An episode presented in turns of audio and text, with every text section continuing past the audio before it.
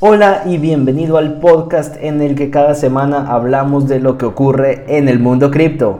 Bitcoin, Ethereum, NFTs, blockchains, metaversos, nuevos proyectos, conceptos, noticias y mucho más de este ecosistema. Yo soy Espacio Tiago y esto es Cripto Lunes.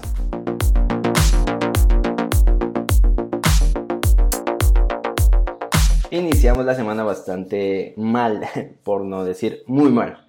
Bitcoin cae por debajo de los 34 mil dólares y este ha sido su peor precio desde julio de 2021.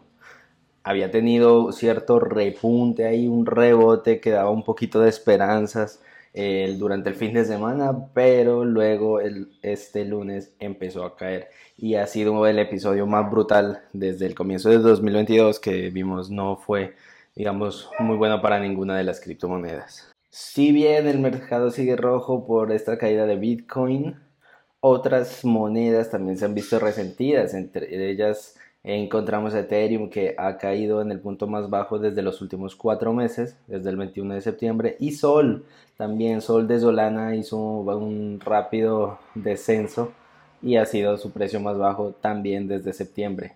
Otros de los proyectos que están sufriendo pérdidas significativas son los tokens de criptojuegos o de metaversos en general, después de un aumento bastante eh, propulsivo, por decirlo así, a finales del año pasado, gracias, digamos, al impulso que dio Facebook con su cambio de marca a, a Meta, ¿no? Pero ahorita ya está como regulándose el mercado o están empezando a regularse los precios de estos tokens.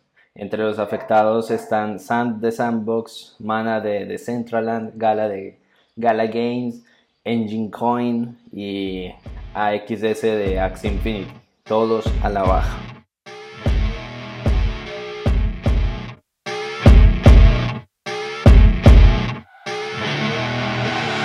Y en otras noticias de lo que quería hablar y lo que está en boca de todos, esta semana, aprovechando la crisis y el montón de demandas que tenía Activision Blizzard en su contra por muchos motivos, eh, racismo, segregación, injusticias en cuanto a género y demás, Microsoft los acaba de comprar y acaba de hacer una de las adquisiciones más grandes a nivel monetario, eh, creo que si no estoy mal, la más o si no una de las más en, en cuanto a los merch en tecnología. La compró por cerca de 69 mil millones de dólares.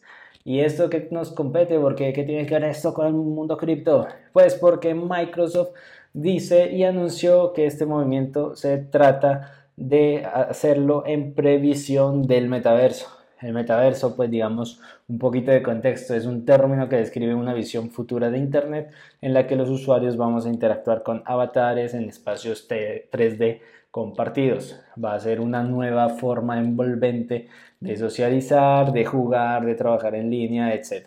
Todo esto, digamos que soportado en su mayor parte pues por la realidad virtual, realidad aumentada, en la tecnología de blockchain, obviamente, y los criptoactivos o también llamados conocidos y demás como los NFTs. Eh, todo esto va a jugar un rol bastante primordial para que los usuarios se desplacen por las plataformas interoperables. El presidente y CEO de Microsoft, Satya Nadella, añadió que, cito, los juegos son la categoría más dinámica y emocionante del entretenimiento en todas las plataformas hoy en día y jugarán un papel clave en el desarrollo de las plataformas de metaverso. Microsoft anunció sus avances en términos de creación de su propio metaverso, eh, más o menos que a la par que Facebook y su cambio de marca a Meta. Eh, y esto, digamos, Microsoft lo lanzó mostrando una inclusión de avatares en 3D para Teams y otras aplicaciones y algunos teasers de cómo podría funcionar su metaverso. Eh, al parecer, la adquisición de Blizzard articula muy bien su estrategia para incorporarse en el mundo de los videojuegos, pues en aras o con vistas a futuro de convertirse en uno de los metaversos más sonados. Igual Blizzard es un monstruo con grandes franquicias y Microsoft pues también tiene ya su participación gigante en consolas con, el Game Pass de Xbox que, es bastante eh, inigualable y digamos que, que de los de los sistemas de suscripción de juegos más grandes y completos hasta el momento. Recientemente los principales editores de videojuegos han empezado también a mover sus fichas en el floreciente mundo de los metaversos y en espacios de juegos potenciados por NFT. Ubisoft, por ejemplo, lanzó en diciembre algunos artículos de NFTs para algunos de sus juegos, mientras que Square Enix, que es el editor de Final Fantasy, ha anunciado planes para desarrollar juegos centrados en NFTs. De, la misma manera, EA, Electronic Arts, han manifestado su interés, digamos que, en este mundo.